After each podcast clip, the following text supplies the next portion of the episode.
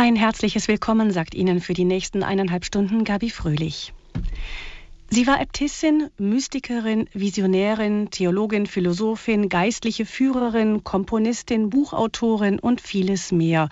Und als eine wahre Frau, Klosterfrau des Mittelalters, auch Heilkundlerin, Lebensberaterin und so weiter.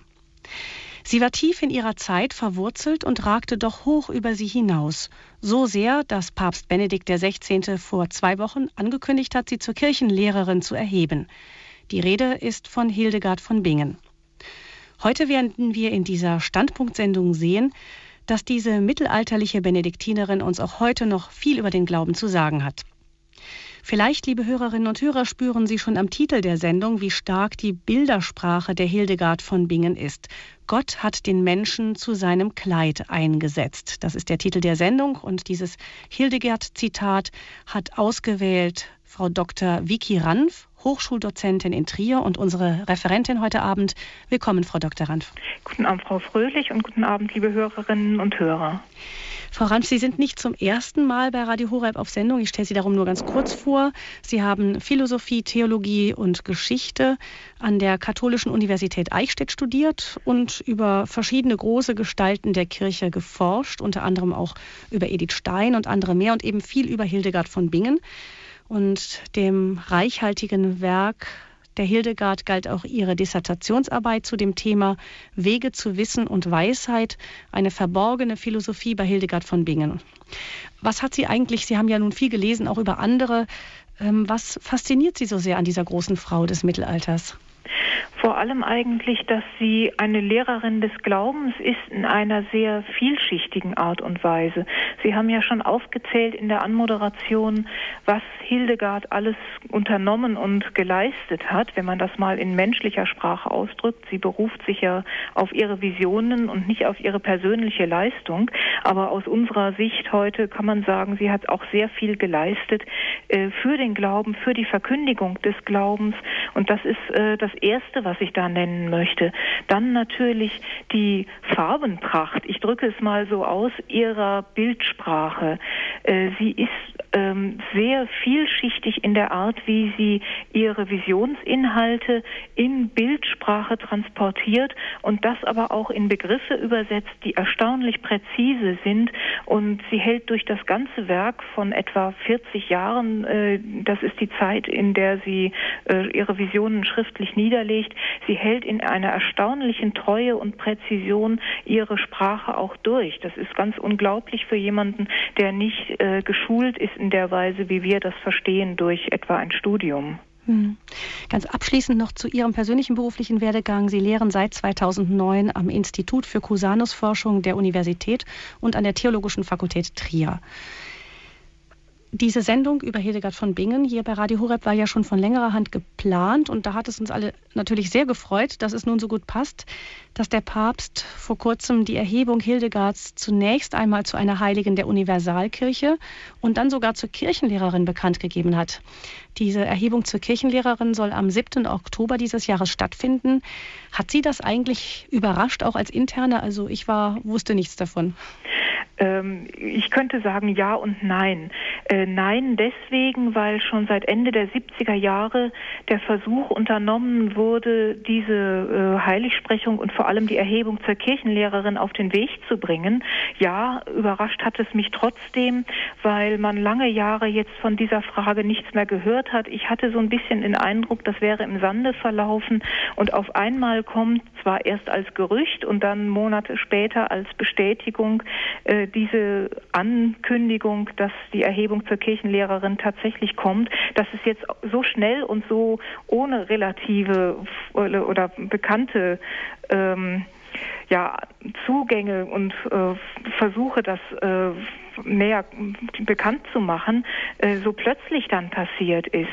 Das hat mich schon sehr überrascht, denn Gerüchte darauf äh, kann man ja nicht viel geben, aber dass so plötzlich äh, innerhalb weniger Tage fast diese ähm, Heilige der Universalkirche einerseits benannt wird und auch äh, ganz äh, man könnte fast sagen, heimlich im Sinne von, dass es ohne großen Vorlauf und ohne große Bekanntgabe im Vorhinein passiert ist und ein paar Tage später nur diese Ankündigung gekommen ist, die Erhebung zur Kirchenlehrerin steht bevor.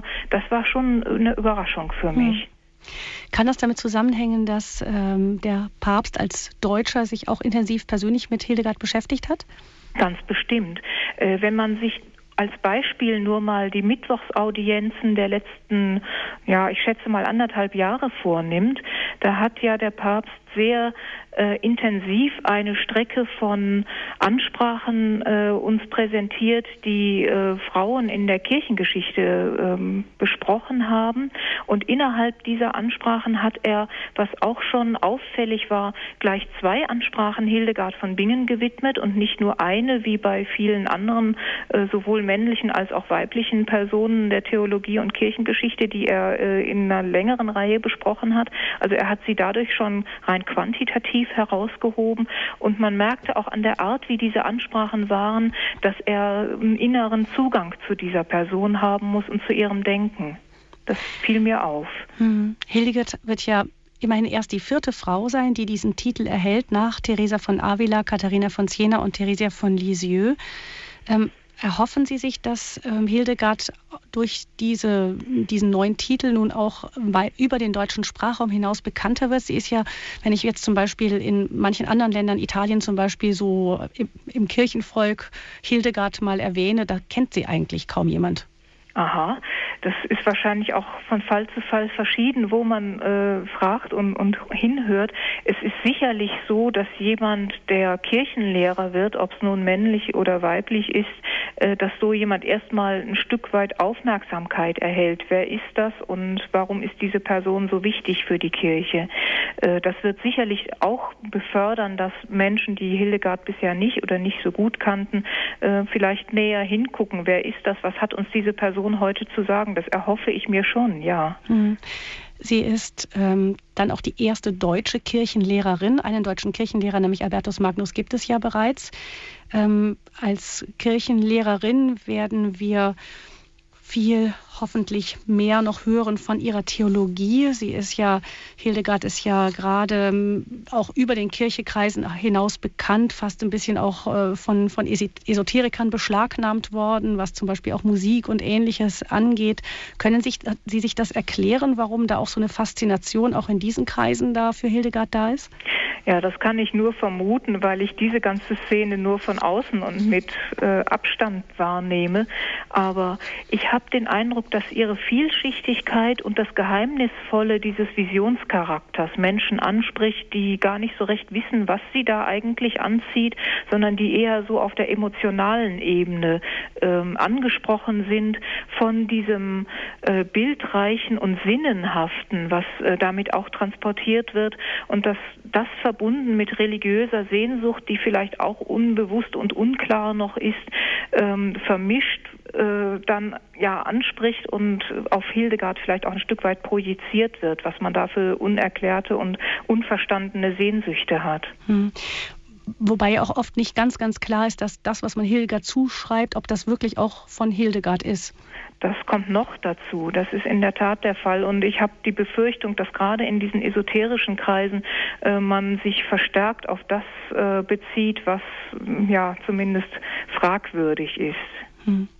Wir werden jetzt von Ihnen das präsentiert bekommen, worauf wir uns eben als Katholiken, als Mitglieder dieser Kirche wirklich berufen können, wo wir äh, darauf hören können und was sie uns eben dann als auch als Kirchenlehrerin dann noch mehr vielleicht zu sagen hat. Der Titel bestätigt ja nur das, was sie wirklich ist. Der Papst sagt damit, diese Frau hat unserer Kirche auch heute, der Kirche in allen Zeiten viel zu sagen, zu ihrer Zeit viel zu sagen gehabt, auch heute noch viel zu sagen. Und so hören wir nun von Ihnen, Frau Dr. Ranf, den Vortrag zu dem Titel Hildegard von Bingen. Gott hat den Menschen zu seinem Kleid eingesetzt. Und nach diesem Vortrag werden wir Gelegenheit haben, uns mit Ihnen darüber auszutauschen. Aber nun hören wir zuerst einmal zu. Ja, danke schön.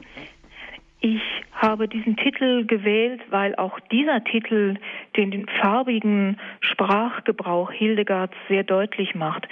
Wichtig ist für uns heute Abend, dass Gott im Zentrum steht, dass nämlich Gott derjenige ist, der am Menschen handelt. Das ist bei Hildegard immer wieder im Zentrum auch ihres Denkens und ihrer Visionen sowieso und auch dessen, was sie uns zu sagen hat.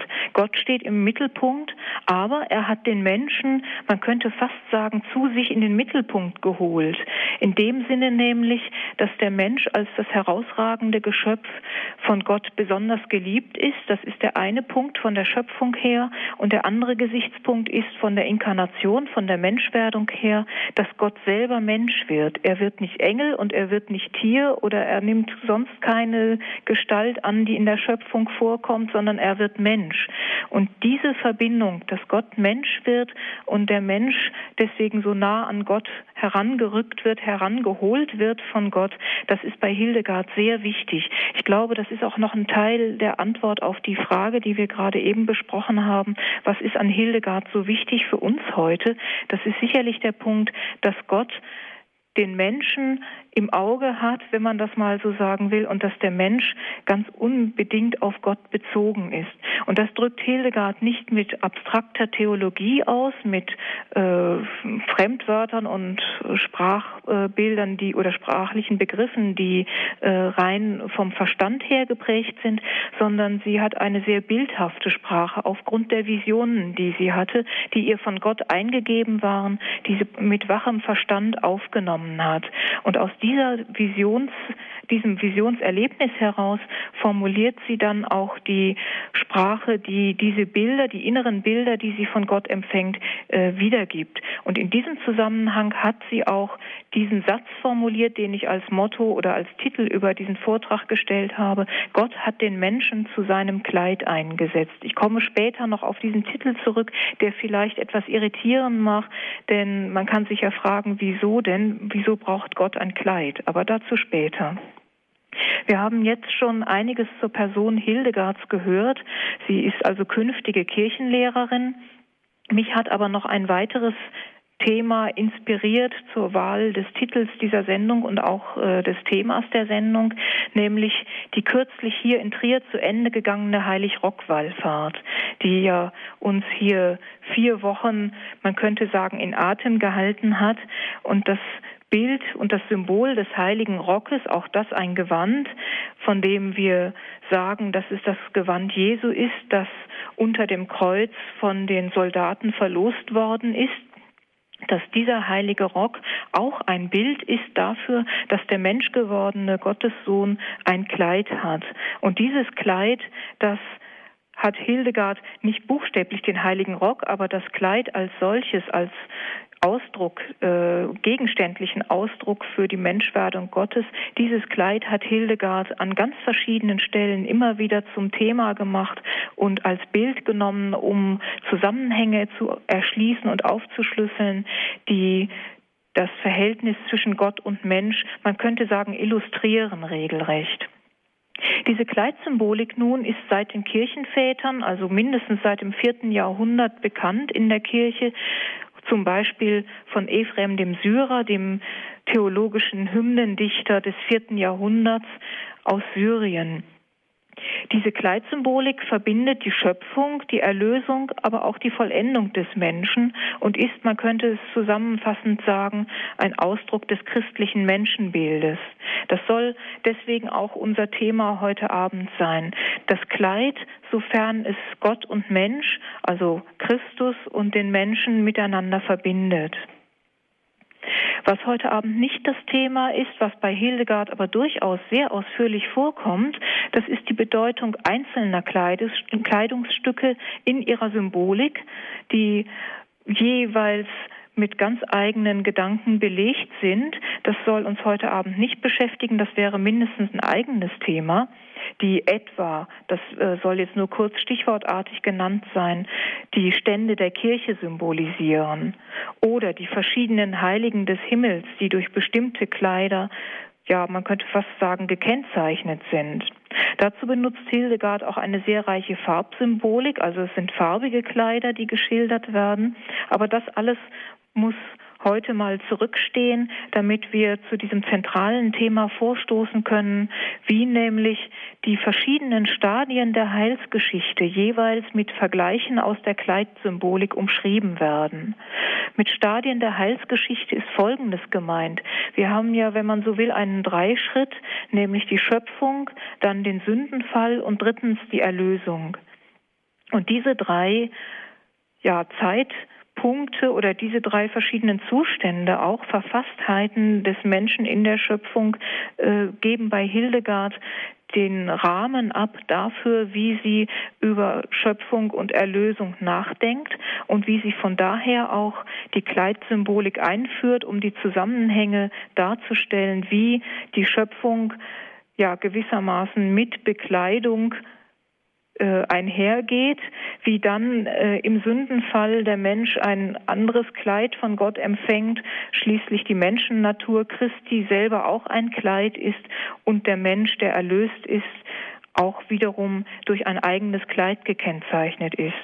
Vielleicht ist uns auf den ersten Blick hin dieses Thema fremd, denn wir sind es gar nicht mehr gewöhnt, in solchen Bildmetaphern äh, zu denken, die uns äh, doch sehr deutlich erschließen können, wenn man weiß, wie man sie verstehen muss, äh, was gemeint ist. Wenn wir aber ins Neue Testament gucken, dann sehen wir, dass das, was von den Kirchenvätern her und bei Hildegard von Bingen zum Beispiel sehr deutlich noch markiert ist, dass das im Neuen Testament schon vorkommt.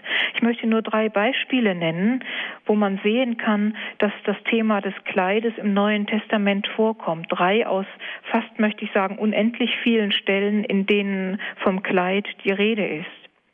Da wäre als erstes Beispiel im Galaterbrief, drittes Kapitel, Vers 27, Ihr alle, die ihr auf Christus getauft seid, habt Christus als Gewand angelegt. Also der Verweis auf die Taufe, das Taufkleid kennen wir ja auch heute noch. Das ist also auch ein Bild dafür, dass der Mensch neu wird, neu geschaffen in der Taufe. Ein zweites Beispiel aus dem Epheserbrief, Kapitel 4, Vers 24. Zieht den neuen Menschen an, der nach dem Bild Gottes geschaffen ist, in wahrer Gerechtigkeit und Heiligkeit. Anziehen, also nicht nur im Sinne einer Anziehungskraft, sondern den neuen Menschen anziehen wie ein Kleid, kann man daraus lesen. Also der neue Mensch, der nach Christus, nach dem Bild Gottes, aber auch nach Christus geschaffen ist, der neue Mensch drückt sich gewissermaßen aus, beziehungsweise er wird anschaulich in diesem Gewand, das er anzieht, das aus Gerechtigkeit und Heiligkeit besteht. Und das dritte biblische Beispiel stammt aus der Offenbarung des Johannes aus dem 19. Kapitel Vers 8. Da ist nämlich von der Frau des Lammes die Rede, die zur Hochzeit des Lammes kommt. Da heißt es, sie, die Frau des Lammes, durfte sich kleiden in strahlend reines Leinen. Das Leinen bedeutet die gerechten Taten der Heiligen. Also auch hier nochmal wieder Gerechtigkeit und Heiligkeit, wie schon im Epheserbrief, aber hier jetzt nochmal deutlicher in der Kleidsymbolik des strahlend reinen Leinens. Wir sehen hier schon in diesen Grundlagen aus der Bibel, dass diese Kleidsymbolik doch sehr verbreitet ist und von der Bibel her, man könnte sagen, gut geheißen ist und sich durch die Liturgiegeschichte und durch die Theologiegeschichte zieht, eigentlich bis heute. Und Hildegard ist jemand, die das nun sehr farbenreich und prächtig aufgreift, um ihre Gedanken zu schildern. Ich möchte jetzt im Folgenden in drei Schritten die Kleidsymbolik Hildegards von Bingen an ausgewählten Beispielen vorstellen. Das sind nur einige Beispiele noch von vielen, die durchaus auch noch zu nennen wären und von denen wir ähm, ausgehen können, dass Hildegard sie doch sehr noch vertieft hat. Aber ich möchte nur einige Beispiele rausgreifen, die jetzt das Thema betreffen, das angesprochen war, nämlich Gott und Mensch im Erlösungsgeschehen und in diesem ganzen Umfeld, das von der Schöpfung her auf die Erlösung hinführt und schließlich zur Vollendung des Menschen. In einem ersten Teil daher das Kleid des Menschen in der Schöpfung. Der zweite Teil, das wäre dann nach der Musikpause, soll das Kleid des Menschen nach dem Sündenfall behandeln. Dann das Kleid Christi Das ist ein Bild für seine Menschennatur, die er angenommen hat in der Menschwerdung. Und schließlich noch in einem letzten Teil das Kleid des Menschen in der Erlösung. Dann sehen wir zuerst einmal, wie das Kleid des Menschen in der Schöpfung sich darstellt. Die Schöpfung wird nämlich von Hildegard als Kleid der Weisheit beschrieben. Sie drückt das sehr deutlich aus, wenn sie nämlich regelrecht dieses Bild formuliert, dass der Mensch ja in der Schöpfung das Kleid der Weisheit trägt. Und dieses Kleid der Weisheit ist ähm, ein ungewöhnlicher Begriff, denn für uns ist Weisheit ja eigentlich ein abstraktes Motiv. Weisheit ist für uns eher, man könnte sagen, äh, eine philosophische Gabe oder ein philosophischer Zugang. Das ähm, hat sie bei, äh, also hat Hildegard allerdings vom äh, Thema des ähm, Alten Testamentes her schon anders übernommen. Denn im Alten Testament ist Weisheit eigentlich immer äh, verbunden mit der Torah, also mit dem Wort Gottes. Ähm, die abstrakte Dimension der Weisheit, also man könnte sagen, die philosophische Dimension der Weisheit, wird äh, später übernommen aus der griechischen Philosophie, die dieses Motiv der Weisheit zunehmend abstrakt fasst. Das war auch da ursprünglich nicht. Auch äh, in der griechischen Antike war Weisheit zunächst ein lebenspraktischer Begriff, aber je länger, desto mehr äh, wird daraus ein theoretischer Begriff, nicht aber so im Alten Testament.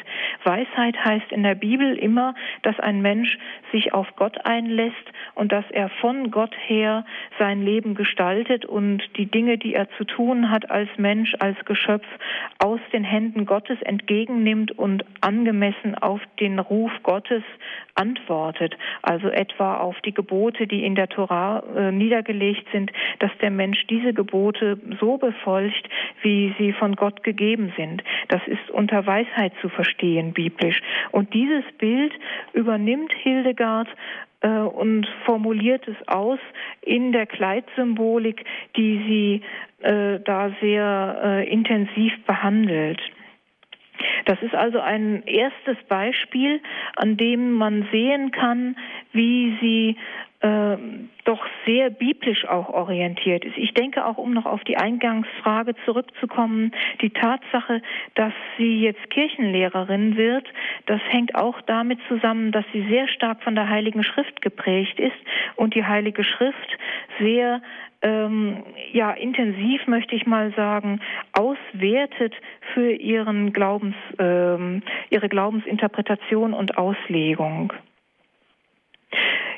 Eine Stelle, die ich jetzt näher ähm, noch kurz ansprechen möchte und auch zitieren möchte, die äh, stammt aus äh, dem Liber Divinorum Operum. Das ist das dritte Visionsbuch, das Hildegard verfasst hat gegen Ende ihres Lebens, dass sie nämlich ähm, ihre ganze Visions Wahrnehmung, die sie von Gott eingegeben bekommt, niederschreiben sollte. Und in diesem Rahmen hat sie drei große Visionsschriften verfasst, neben vielem anderen, was sie noch geschrieben hat.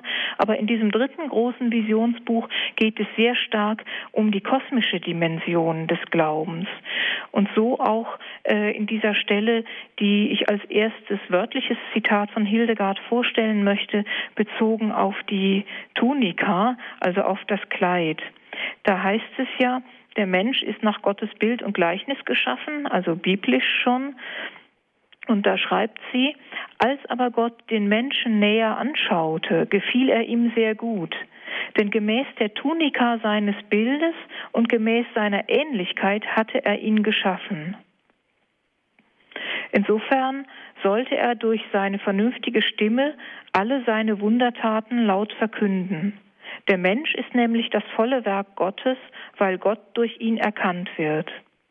Wir sehen in diesem Zitat schon diese Zusammenhänge, von denen bisher nur einführend die Rede war, dass nämlich der Mensch als volles Werk Gottes, also gewissermaßen als das Schöpfungswerk, das alles umfasst, was in der Schöpfung ausgedrückt werden wollte von Gott her, dass dieser Mensch als volles Werk Gottes eine vernünftige Stimme hat, durch die er alles verkünden soll, was das Werk Gottes ist. Deswegen ist der Mensch auch als volles Werk Gottes beschrieben, weil er mit seiner vernünftigen Stimme alles das ausdrücken kann, was die Schöpfung ausmacht.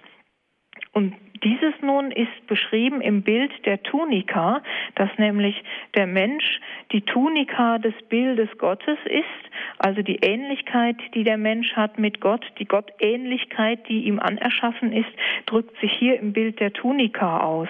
Das ist ungewöhnlich für unser Denken, denn wir sehen eigentlich Ähnlichkeit nicht im Sinne eines Bildes, dass man metaphorisch durch Kleidsymbolik ausdrücken kann, sondern wir äh, sehen Gottähnlichkeit vielleicht eher in theologischen Begriffen. Aber Hildegard nimmt dieses Bild der Tunika als Ähnlichkeit, also gewissermaßen ein Kleid, das die Gottähnlichkeit ausdrückt. Und es ist schön gesagt vom Schöpfungsbericht her, dass der Mensch Gott gut gefiel in dieser Tunika. Also fast so, wie man unter Menschen sagt, äh, da hat jemand ein Kleid an, das ihm gut steht.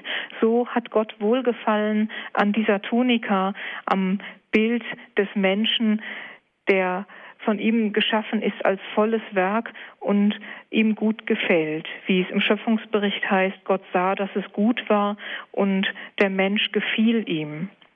Das drückt Hildegard sehr deutlich aus. Eine weitere Stelle, die ich vorstellen möchte, bezieht sich auf das menschliche Kleid am sechsten Schöpfungstag. Also es ist ja so, nach dem Sieben-Tage-Schema des einen Schöpfungsberichtes in der Genesis ist es so, dass der Mensch am sechsten Tag geschaffen wird. Er teilt sich diesen Schöpfungstag mit den Tieren, also zumindest mit den Säugetieren. Und als Krone des Ganzen wird schließlich der Mensch geschaffen, erst Adam, dann Eva.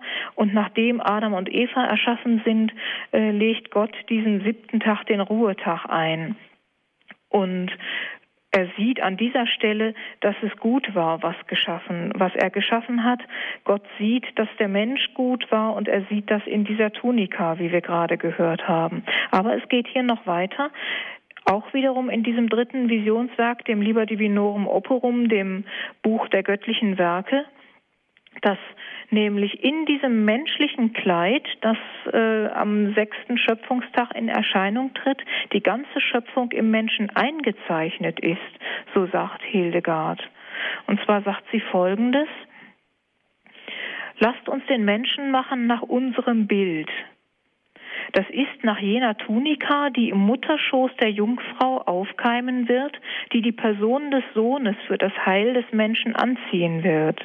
Aus ihrem Schoß, wobei sie selber unberührt verbleiben wird, wird er hervorgehen und von dieser Tunika wird die Gottheit niemals sich zurückziehen, sondern die menschliche Seele wird zur Erlösung desselben Menschen durch den Tod den Leib ausziehen und sie wird jenen durch die Macht der Gottheit auferwecken und wird den Leib wiederum anziehen. Soweit Hildegard. Also der Mensch wird geschaffen nach dem Bild Gottes, nach unserem Bild heißt es da im Plural und die kirchliche Tradition äh, deutet diesen Plural auf die Personen der Dreifaltigkeit. Darauf sei am heutigen Dreifaltigkeitsfest auch hingewiesen. Gott schafft also den Menschen dreifaltig.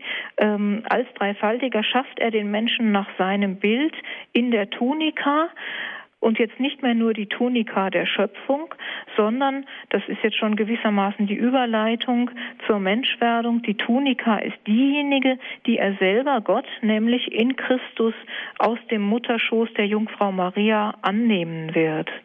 Und ein weiteres Bild äh, ist angesprochen, das ist nämlich das Kleid, das der Mensch durch den Tod ja auszieht. Also der Leib wird als Kleid gesehen des Menschen, den er im Tod auszieht und in der Auferstehung wieder anzieht.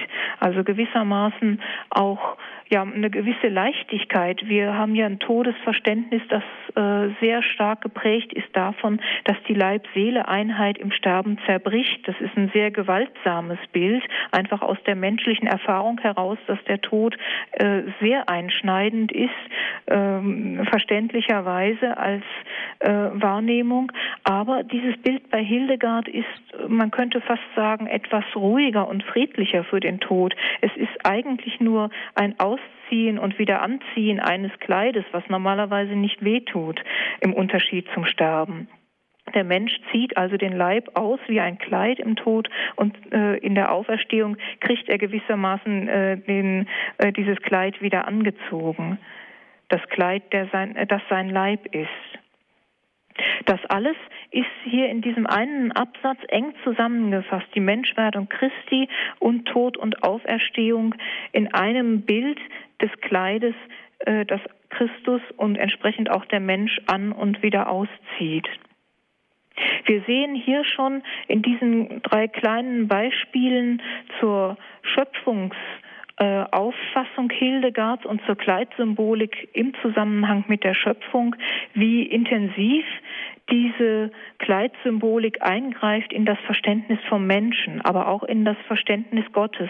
Das scheint bei Hildegard wirklich ein sehr zentrales Bild zu sein, in dem sie die Zusammenhänge von Gott und Mensch, von ähm, Menschen, Natur im Allgemeinen und der von Christus angenommenen Menschen, Natur im Besonderen äh, sehr intensiv ausdrücken kann.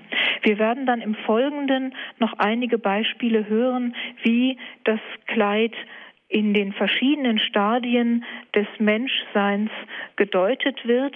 Das äh, tun wir aber dann nach der Musikpause.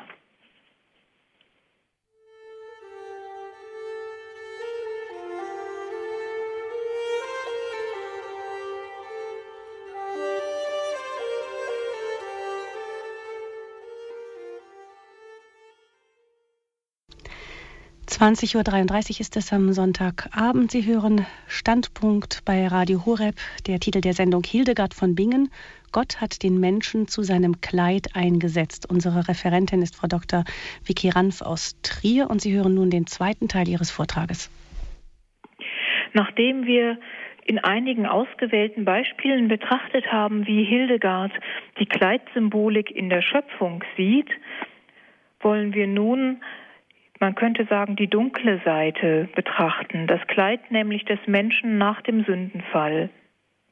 Wir wissen aus dem Sündenfallbericht im Buch Genesis im Alten Testament, nachdem der Mensch aus dem Paradies vertrieben wurde, hatte er die Situation, dass er arbeiten musste, im Schweiß seines Angesichtes sein Brot verdienen musste und dass Gott dem Menschen für das, man könnte sagen, raue Erdenleben Kleider aus Fellen macht. Der Mensch bekommt also, nachdem er im Paradies, zumindest nach Kirchenväter Aussage, ein Kleid aus Licht hatte, bekommt er für das Erdenleben, wo er sich, man könnte etwas salopp sagen, warm anziehen muss, Felle von Gott, die Kleider sind und die auch seine Blöße bedecken. So bezieht sich auch Hildegard auf diese Thematik. Sie kommt zu sprechen darauf, dass ja Adam und Eva zusammen aus dem Paradies vertrieben wurden. Und Eva hat mit auf den Weg bekommen, dass sie Kinder gebären soll und das auch unter Schmerzen, während Adam den Acker bearbeiten muss. Aber die Frau ist nicht nur mit Kindergebären beschäftigt, sondern auch sie hat Handarbeiten zu tun, und zwar in dem Sinne, dass sie spinnen und weben muss. Das ist zwar im Buch Genesis nicht ausgesagt, aber das kann man in späteren äh, Abschnitten des Alten Testamentes lesen, dass das Frauenaufgabe ist. Und das wertet Hildegard sehr interessant aus. Sie sagt nämlich, dass darin auch eine ganz eigentümliche Würde der Frau liegt, dass sie diejenige ist, die die Kleider macht. Sie schreibt einmal, Sie bedeckt mit dem Werk ihrer Geschicklichkeit den Mann, weil sie ja von Fleisch und Blut gebildet worden ist, was der Mann nicht ist, denn er war zuerst Lehm. Aus diesem Grunde blickt er auch in seiner Nacktheit zur Frau zurück, damit er von ihr bedeckt werde. Also der Sachverhalt, dass nachdem Gott Adam und Eva Kleider mitgegeben hat aus Fellen, äh, dass daraufhin, man könnte fast sagen, die Frau diese Aufgabe übernimmt, für die Kleider zu sorgen weiterhin, aus diesem Sachverhalt leitet Hildegard sehr Interessantes ab. Sie guckt zurück auf die Erschaffung Adams und Evas. Im zweiten Schöpfungsbericht heißt es ja, dass Adam aus Lehm, aus Erde gemacht wurde und dass Gott, nachdem Adam unter den Tieren und den sonstigen Geschöpfen niemanden gefunden hatte, der ihm ebenbürtig war, dass Gott dann über Adam einen tiefen Schlaf kommen ließ und aus seiner Rippe die Frau gebaut hat. Und daraus, aus dieser biblischen Erzählung schließt Hildegard, der Mann ist von der Erde genommen. Das ist ein, man könnte sagen, noch sehr grobes, ursprüngliches Material. Die Frau dagegen ist schon, man könnte fast sagen, auf einer veredelten Stufe entsprungen, nämlich sie ist aus der Rippe des Mannes entnommen und von daher ist sie etwas feiner in der Struktur. Und aus dieser Feinheit der Struktur schließt Hildegard, dass sie, die Frau, die Kraft hat, ähm, oder die das Vermögen hat, die, das feinsinnige Vermögen hat, äh, den Mann und sich selbst natürlich auch zu bekleiden. Und der Mann blickt in Ehrfurcht zur Frau zurück, weil sie genau das kann, worin er selber hilflos wäre. Er blickt in seiner Nacktheit zur Frau zurück und sie ist diejenige, die ihn zwar nackt zur Welt bringt, aber die ihn dann bekleidet. Das heißt also, Kleider heißen unter Bedingungen des Sündenfalls immer auch, ähm, ja, man könnte sagen, Hilfen, sowohl von Gott als auch äh, der Menschen untereinander, mit dieser Situation des Sündenfalls zurechtzukommen, und zwar im Sinne der Gottebenbildlichkeit. Ein anderes Kleid, das auch bei Hildegard äh, zum Tragen kommt, unter den Bedingungen des Sündenfalls, kommt an einer Stelle kurz nach der, die wir gerade bedacht haben. Da heißt es, der Mensch lebt nämlich durch die Kräfte der Seele so wieder auf, dass er durch die Werke, die er nach dem Begehren des Fleisches gewirkt hat und von denen er versteht, dass er dadurch die Seele von ihren Kräften entblößt hatte, zu Tränen gerührt wird. Mit diesen umkleidet sich die Seele gleichsam wie mit einem Hemd. Also die Seele wird entblößt. Auch das ist ja ein Bild, das aus der Kleidersprache stammt durch die Sünde. Die Seele entblößt sich. Das könnte man auch zurückführen auf die äh, Thematik des Sündenfalles. Adam und Eva erkannten nach dem Sündenfall, äh, dass sie nackt waren. Das ist also die Entblößung auch der Seele, die äh, in der biblischen Sprache durch die Nacktheit ausgedrückt wird. Sie werden zu Tränen gerührt, also zur Buße und zur Umkehr, zur Reue. Dann aber sind die Tränen selber bei Hildegard wieder in die Sprachsymbolik des Kleides einbezogen, denn die Tränen sind gewissermaßen ein Hemd für den Menschen. Also der Mensch bekleidet sich wie mit einem Hemd mit den Tränen der Reue und der Buße. Ein drittes Beispiel möchte ich noch nennen, dass nämlich die Seele ihre Werke auch im Sinne eines Kleides versteht. Also auch ähm, die geistigen Handlungen des Menschen werden gewissermaßen in Kleidsymbolik besprochen. Das ist was ganz Typisches bei Hildegard, dass sie mit sinnlichen Bildern auf geistige Dinge sich bezieht und die ähm, gewissermaßen ähm, sinnlich ausdrückt. Und zwar sagt sie, dass ähm, der Leib und die Seele sich bekleiden, nämlich dass die Seele alle Werke, die sie tut, wie ein Kleid anzieht. Also man kann sagen, die guten und die bösen Werke zieht sie an wie ein Kleid. Das ist ähm, eigentümlich, denn Werke und Kleid sind ja in dem Sinne nicht aufeinander zu beziehen. Wie ist das zu verstehen? Gut und böse sind bei ihr unterschieden im Sinne ähm, also des äh, Gewissens, das sich ja, äh, äußert bzw. wertet, in dem Sinne auch, dass der Mensch äh, unterscheiden soll, was gut und böse ist. Das ist also das Gewissen, das diese Wertung vollzieht. Und in dieser Wertung des Gewissens drückt sich das Ganze aus im Bild des Kleides. Also das Kleid, das man wechselt, äh, nicht willkürlich, sondern mit Bedacht und mit Vernunft. Und in dieser Form agiert auch das Gewissen. Da heißt es nämlich bei Hildegard, ebenso zieht die Seele selber alle Werke wie ein Kleid an, die sie mit dem Menschen zusammen verwirklicht, und mit jenen, seien sie gut, seien sie böse, wird sie wie mit dem Leib, in dem sie wohnt, zugedeckt. Also auch hier wieder das Bild des Kleides äh, für den Leib einerseits, aber andererseits auch für die Werke. Also das Bild des Kleides ist hier doppelt belegt. Sie schreibt weiter, die guten Werke jedenfalls, wenn die Seele vom Leib abgeschieden ist, erscheinen an ihr wie ein Kleid im Strahlenglanz des reinsten Goldes, das mit jedem Schmuck verziert ist aber die krummen Werke stinken an ihr wie ein mit jeglicher Unreinheit beflecktes Kleid. Also man kann sich das ganz bildlich und deutlich vorstellen, ein völlig verschmutztes Kleid, das vielleicht, wer weiß, wie lange nicht gewaschen ist, das stinkt und hässlich ist und den Menschen verunstaltet. Und das andere Bild, man könnte fast sagen, das himmlische Kleid, das himmlische Gewand des Leibes, des Auferstehungsleibes, denn davon ist hier die Rede, wenn die Seele vom Leib abgeschieden ist, hat es ja geheißen, erscheint an ihr wie ein Kleid im Strahlenglanz des reinsten Goldes und mit Schmuck, mit jeglichem Schmuck verziert. Äh, wie groß die Spanne ist zwischen diesem Kleid aus Gold mit Schmuck und diesem ganz verschmutzten Kleid der Sünde und der schlechten Werke. Damit kann sie sehr lebhaft und lebendig illustrieren, wie die verschiedenen Werke des Menschen sich auswirken auf seinen Leib und auf die ganze Lebenswirklichkeit des Menschen. So viel mal als Beispiele zum Sündenfall. In einem weiteren Abschnitt wollen wir nun einige Beispiele betrachten, die Christus betreffen, sofern er in seiner Menschennatur ein Kleid anzieht. Eher beiläufig sagt Hildegard an einer Stelle in ihrem ersten Visionswerk Sivias wisse die Wege, das sie so etwa nach dem 40. Lebensjahr verfasst hat, dass der Engel keinen Deckmantel des Fleisches hat und daher nicht Erlöser des Menschen sein kann also ein Deckmantel des Fleisches. Das Fleisch, die Leiblichkeit wird wie ein Mantel betrachtet, also auch ein Kleidungsstück, aber weil der Engel das nicht hat, kann er nicht Erlöser des Menschen sein.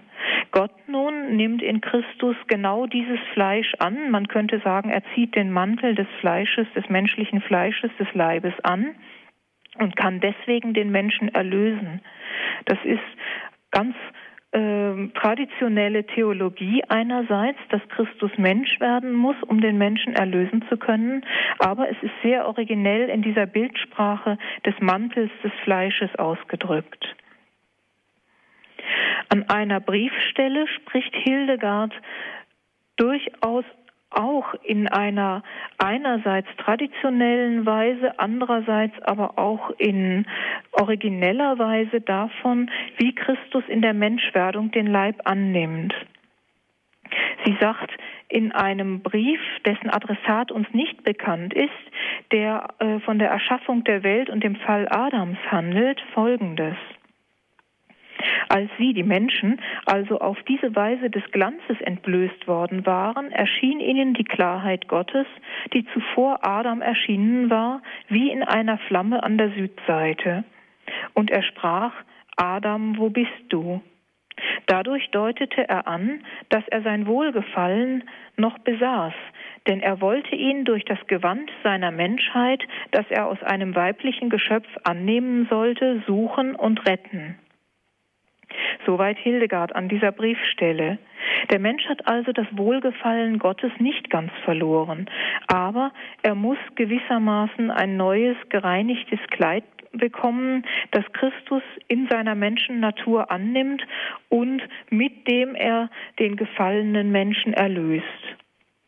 Er tut dies aus Maria, die in ihrem Leib man könnte sagen, den Stoff zur Verfügung stellt, aus dem das Gewand Christi, nämlich sein Leib, gestaltet ist. Auch das hat übrigens eine lange Tradition. Ich möchte noch mal kurz erwähnen die Heilig-Rock-Wallfahrt. In diesem Zusammenhang ist uns hier erläutert worden, dass es eine äh, Tradition bei den Kirchenvätern gibt, dass Maria diejenige war, die diesen heiligen Rock gewebt hat, den Christus getragen hat. Das kann man im buchstäblichen Sinne verstehen, das kann man aber auch so verstehen, dass Maria diejenige ist, die die Menschennatur Christi zur Verfügung stellt als seine Mutter, während er die göttliche Natur vom himmlischen Vater empfängt, weswegen er keinen irdischen Vater hat. Ein drittes Beispiel möchte ich noch nennen aus einem Brief, der äh, es wert wäre, mal ganz eigenständig betrachtet zu werden. Das wäre aber ein äh, sehr eigenes Thema und zwar deswegen, weil es in diesem Brief um das Gotteslob geht, das äh, der Mensch Gott darbringt und das, äh, wie wir aus der äh, Geschichte des Klosters Hildegards wissen, einmal durch einen kirchlichen Konfliktfall unterbunden war in ihrem Kloster. Hildegard wendet sich, um diesen Konflikt zu lösen, an das Mainzer Domkapitel, dass man ihnen doch wieder erlauben möge, das feierliche Gotteslob zu singen und bringt in diesem Zusammenhang eine lange Argumentation, die die Erlösung des Menschen und äh, das ganze Heil des Menschen äh, mit dem Gotteslob in Verbindung bringt, dass nämlich die Rückkehr des Menschen zu Gott abhängig ist gewissermaßen davon, dass er im Lob Gottes steht und dass er die Sakramente Sakramente feiern kann. Und diese Sakramente und das Gotteslob sind aufs engste verbunden mit der Menschwerdung Christi, die hier wiederum in diesem Brief in der Kleidsymbolik formuliert wird. Sie sagt Folgendes, dass sie in einer Schau folgende Worte hört. Um menschlicher Worte willen auf die Sakramente des mit der menschlichen Natur bekleideten Wortes Gottes zu verzichten, das euer Heil ist und jungfräulich aus der Jungfrau Maria geboren wurde, ist nicht förderlich für euch. Ihr müsst vielmehr bei euren Prälaten, die euch diese Beschränkung auferlegt haben, um Erlaubnis nachsuchen. Denn seitdem Adam aus dem lichten Land des Paradieses in die Verbannung dieser Welt vertrieben wurde, ist die Empfängnis aller Menschen durch die Schuld der ersten Übertretung entweiht worden. Daher ist es notwendig, dass nach dem unerforschlichen Ratschluss Gottes aus der menschlichen Natur ein Mensch ohne den verderblichen Einfluss jeglicher Verwundung geboren werde. Durch ihn sollten alle zum Leben vorherbestimmten von allen Befleckungen gereinigt werden. Es ist also von Christus die Rede. Aber von ihm ist die Rede als demjenigen, der ja die Sakramente uns schenkt, die aus ja der mit der menschlichen Natur bekleideten, dem mit der menschlichen Natur bekleideten Wort Gottes hervorgegangen sind. Christus ist also derjenige, der sich mit dem Kleid bekleidet, dem Kleid der Menschennatur, um ähm, den Menschen zu erlösen. In einem dritten Teil möchte ich nun noch einige Beispiele vorstellen über die menschliche Bekleidung in der Erlösung. Nachdem nun also die Erlösung durch Christus erfolgt ist, wird der Mensch ja selber auch in seinen Kleidern wahrgenommen und dargestellt. Das bezieht sich auf viele verschiedene Aspekte des Glaubenslebens des Menschen. Ein Aspekt ist der Neid des Teufels. Denn der Teufel neidet dem Menschen, dass er ein Kleid hat und von daher an der Erlösung Anteil haben kann, indem nämlich Christus den Menschen erlöst und ihm neu Zugang äh, zu Gott verschafft. Da heißt es, aber als der Teufel die Frau in neidvollem Wissen bekleidet gesehen hatte, wodurch er erkannte, dass er vom Himmel hinausgeworfen sei, indem er inwendig wissen wollte, warum Gott jener Frau ein Kleid gegeben hatte, pflückte er sich selber weg, wie in der Apokalypse geschrieben steht. Und dann kommt das biblische Bild des Drachen, der in der Offenbarung äh, die gebärende Frau belauert, um das Kind zu verschlingen, das sie hervorbringt. Das ist aus der Offenbarung des Johannes im zwölften Kapitel diese Vision des Johannes, äh, dass nämlich der Teufel im Bild des Drachens das Kind der Frau, also äh, Christus, als Sohn Mariens beziehungsweise die Christen als Kinder der Kirche verschlingen will. Also die äh, Neid äh, des Teufels gilt der Frau, die das Kind gebiert, also sowohl Maria als auch der Kirche. Und der Teufel neidet dieser Frau, sowohl Maria als auch der Kirche, das Kleid, äh, das ausdrückt, dass sie von Gott erlöst ist und in diese Aufgabe eingesetzt ist, den Menschen äh, gewissermaßen das Heil zu vermitteln, das Christus gewirkt hat. Das menschliche Kleid nun am sechsten Schöpfungstag ist ja eine Freude, die der Mensch hat von Gott her. Und zwar ist das eine Freude, die sich ausdrückt ähm, über die Menschwerdung Gottes und zwar wegen der Erlösung, die der Mensch durch die Menschwerdung empfängt. Da schreibt Hildegard folgendermaßen, und in diesem Zusammenhang äh, kommt nun auch das äh, Titelzitat dieses Vortrages. Oh, wie groß ist die Freude, dass Gott Mensch zu werden sich gewürdigt hat. Er tritt unter den Engeln als göttlich hervor, unter den Menschen als menschlich. Deswegen muss er wahrhaftig als Gott und Mensch geglaubt werden. Und deshalb hat auch Gott den Menschen zu seinem Kleid eingesetzt und zur vollen Zahl, die niemals vom Menschen sich absondert. Denn er handelte auch jenem gegenüber wie der Vater seinem Sohn gegenüber, der ihm das Erbe, das ihn betrifft, verteilte, als er ihm die Fische und die Vögel und alle Lebewesen unterwarf, die ohne Vernünftigkeit über die Erde sich bewegen, indem sie leben. Gott hat also den Menschen zu seinem Kleid eingesetzt. Man kann fast sagen, die Schöpfung und insbesondere der Mensch ist so etwas wie ein Kleid Gottes. Das will sagen, dass der Mensch und die ganze Schöpfung in gewisser Weise Gott sichtbar macht. Gott selber in seiner Vollkommenheit, Absolutheit und Unausdenkbarkeit ist unsichtbar. Aber wir sagen in einer etwas vertrauteren Sprache, dass wir Spuren Gottes in der Schöpfung sehen.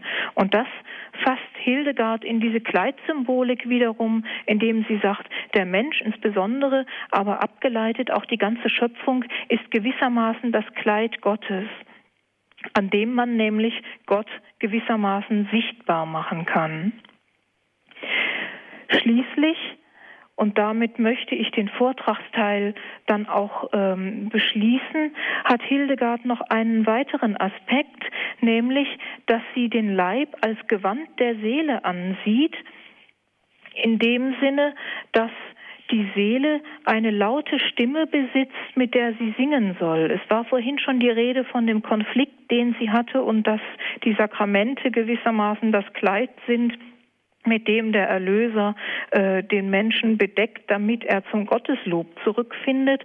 Und innerhalb dieser Konfliktsituation, dass in Hildegards Kloster nicht mehr das feierliche Gotteslob gesungen werden sollte, argumentiert sie noch weiter, dass der Leib das Gewand der Seele ist. Und zwar sagt sie Folgendes. Bedenkt also, wie der Leib Christi vom Heiligen Geist aus der unversehrten Jungfrau Maria gezeugt wurde, so wurde auch der Gesang des Gotteslobes durch den Heiligen Geist als Widerhall der himmlischen Harmonie in der Kirche verwurzelt. Der Leib jedoch ist das Gewand der Seele, die eine laute Stimme besitzt. Und deshalb kommt es dem Leib zu, Gott durch die Stimme mit der Seele zusammen zu Lob singen. Daher gebietet auch der prophetische Geist bezeichnenderweise, Gott mit schallenden und jubilierenden Zimbeln und den übrigen Musikinstrumenten, die Weise und Gelehrte erfunden haben, zu loben. Also auch hier ist das Kleid beteiligt als man könnte sagen, Bild für das Gotteslob des Menschen, das er ausüben soll. Wir haben nun, und das möchte ich zusammenfassend noch in wenigen Sätzen sagen, vielschichtige Symbole und Kleidbilder bei Hildegard gesehen, die Gottes Heilswirken am Menschen darstellen. Der Mensch ist, man könnte sagen, in den unterschiedlichen Phasen des Heilsweges verschieden gekleidet.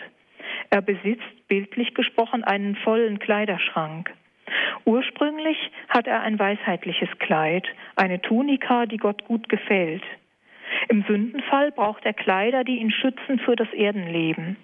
Adam ist auf seine Frau Eva angewiesen und schaut zu ihr auf, da sie seine Kleider webt. Das Hemd aus Tränen führt den Menschen zur Buße.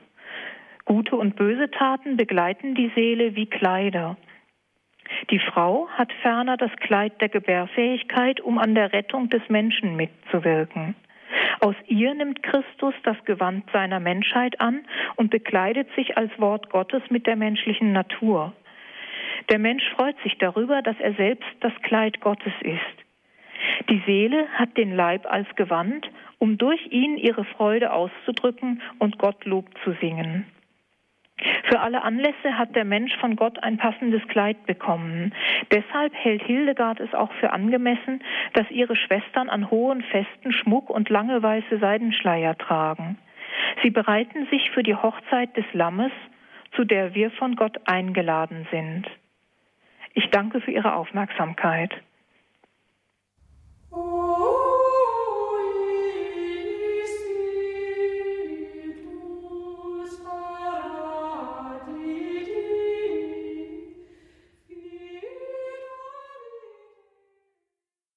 Sie hörten bei Radio Horeb den Vortrag von Frau Dr. Vicky Ranf aus Trier zu dem Thema Hildegard von Bingen. Gott hat den Menschen zu seinem Kleid eingesetzt.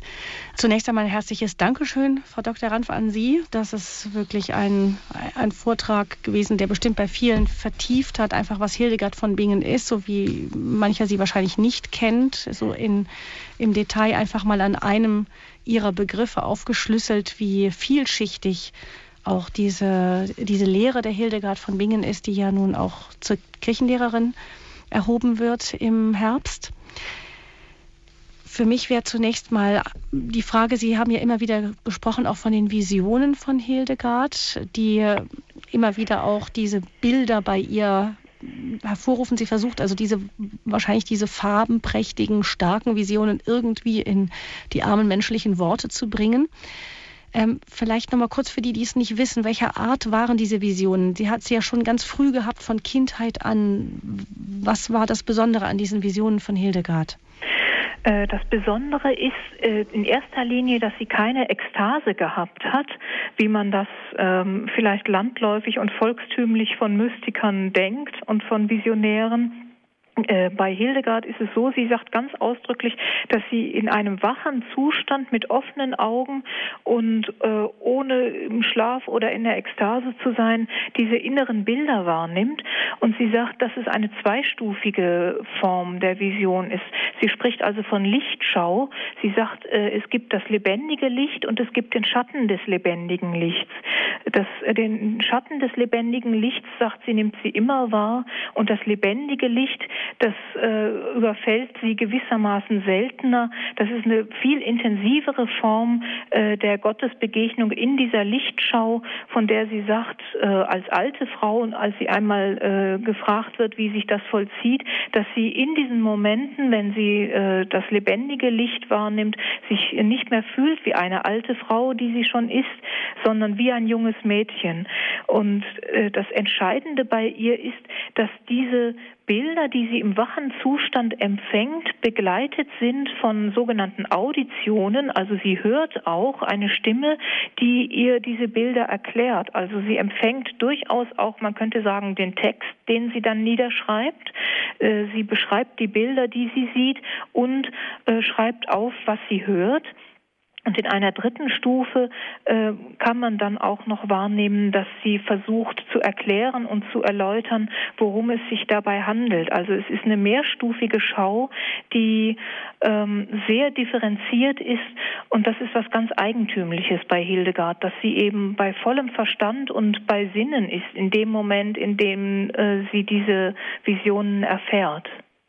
Der andere Punkt, den Sie noch angesprochen hatten, dass sie seit frühester Kindheit Visionen hatte, das ist offensichtlich auch eine Entwicklung, die sie erlebt. Sie sagt, dass sie die erste Lichtvision im Alter von drei Jahren hat. Da ist aber offensichtlich noch keine detaillierte Bildschau mit verbunden. Später dann als junges Mädchen kann sie, man könnte fast sagen, ein bisschen hellsichtig Dinge sehen, die andere Menschen nicht sehen können und sie plaudert ganz unbefangen davon und wird dann zunehmend scheu, weil weil sie merkt, dass sie offensichtlich Dinge sieht, die andere nicht sehen können und verstummt dann über ihre Schau, bis sie schließlich an den Punkt kommt, dass diese inneren ausgefalteten Visionen ähm, so reichhaltig werden und theologische Inhalte betreffen, dass sie von daher auch die prophetische Berufung empfängt, diese Bilder weiter zu vermitteln und vor allem die Inhalte, die Glaubensinhalte, die in diesen Bildern transportiert werden äh, und in den Auditionen, die sie hat, in dem, was sie an Auslegung hört, äh, dass sie das auch offenbar machen soll. Mhm. Man hat sie auch schon zu Lebzeiten Prophetessa Teutonica genannt, also die deutsche Prophetin. Ähm, sie hat also im Endeffekt, man kann sich das so vorstellen, ihren Alltag gelebt und im Endeffekt nebenher immer, immer etwas von Gott geschaut. Ja, das kann man so sagen. Den Alltag hat sie gelebt und das kann man an dem vielen, was sie geleistet hat, ja auch festmachen, wie dicht dieser klösterliche Alltag war. Man nehme nur das eine Detail. Sie hat äh, zwei Klöster geleitet und ist also mehrmals die Woche äh, über den Rhein gependelt vom einen Kloster ins andere, was das alleine schon bedeutet. Ähm, das, der Alltag, der ähm, geht sozusagen mit äh, Visionen entheben, nicht äh, von den Alltagspflichten. Das ist vielleicht auch eine Lehre, die wir daraus ziehen sollten, wenn jemand außergewöhnliche Erfahrungen macht im Glauben, dass die ihn nicht davon entbinden, seinen Alltagspflichten nachzukommen. Im Gegenteil, je tiefer jemand in Gott hineinwächst, desto ja, weit gestreuter werden häufig seine Pflichten und desto ernster äh, kommt er auch seinen Pflichten nach, weil er erkennt, dass auch diese alltäglichen Pflichten von Gott gegeben sind. Also das, was wir alle haben, alltägliche Pflichten so gut wie möglich zu tun, weil das Gottesgaben sind, ähm, die dem Menschen helfen sollen, an der Schöpfung mitzuwirken. Also es ist eine Aufgabe, die eine hohe Verantwortung bedeutet. Und wenn Hildegard jetzt in diesem Fall zusätzlich Visionen hat, dann unterstreicht das eigentlich nur die Bedeutung des Alltäglichen. Also wir müssen nicht, um Gott nahe zu sein, in eine Gebetsecke gehen, sondern das hilft dann zwar dabei, diese Verbindung aufrechtzuerhalten, aber im Alltag ist diese Nähe genauso da. Äh, zumindest in dem Sinne, dass jemand, der regelmäßig betet, dann auch sicher sein kann, äh, dass er zunehmend lernt, seinen Alltag mit Gott zu gestalten. Mhm. Das darf man nicht in dem Sinne missverstehen, dass man sagt, äh, der Alltag ist ja schon Gebet, wenn ich ihn für Gott äh, lebe und meine Arbeit tue. Das ist es zwar, aber das äh, wirkt sich nur dann aus, wenn man auch eine Gebetskultur pflegt und wirklich mit Gott in Beziehung ist. Es hat mal jemand gesagt, ich glaube, es war Hans-Urs von Balthasar, dass man in den leidenden Menschen das Antlitz Christi nur dann erkennen kann, wenn man es vorher in der Kontemplation im Gebet kennengelernt hat. Mhm. Und das gilt nicht nur für den leidenden Menschen, in dem man Christus erkennen soll, sondern das gilt eigentlich für alle alltäglichen Aufgaben, die der Mensch hat. Äh, in alledem kann er Gott finden, natürlich, aber das setzt voraus, dass er Gott überhaupt im Gebet schon kennengelernt hat und von daher äh, gewissermaßen im Alltag wiedererkennen kann. Das eine bedingt das andere. Man darf nicht äh, in ein falsches Entweder-Oder verfallen. Mhm. Sie haben ja auch schon von der Bedeutung gesprochen des Lobgesanges, der ja auch äh, wie etwas wie ein in das Wort Gottes kleidet sich in die menschliche Stimme ist. Also dass der, der Lobgesang auch in sich einen Wert hat, einfach das Lob Gottes. Ja. Hm.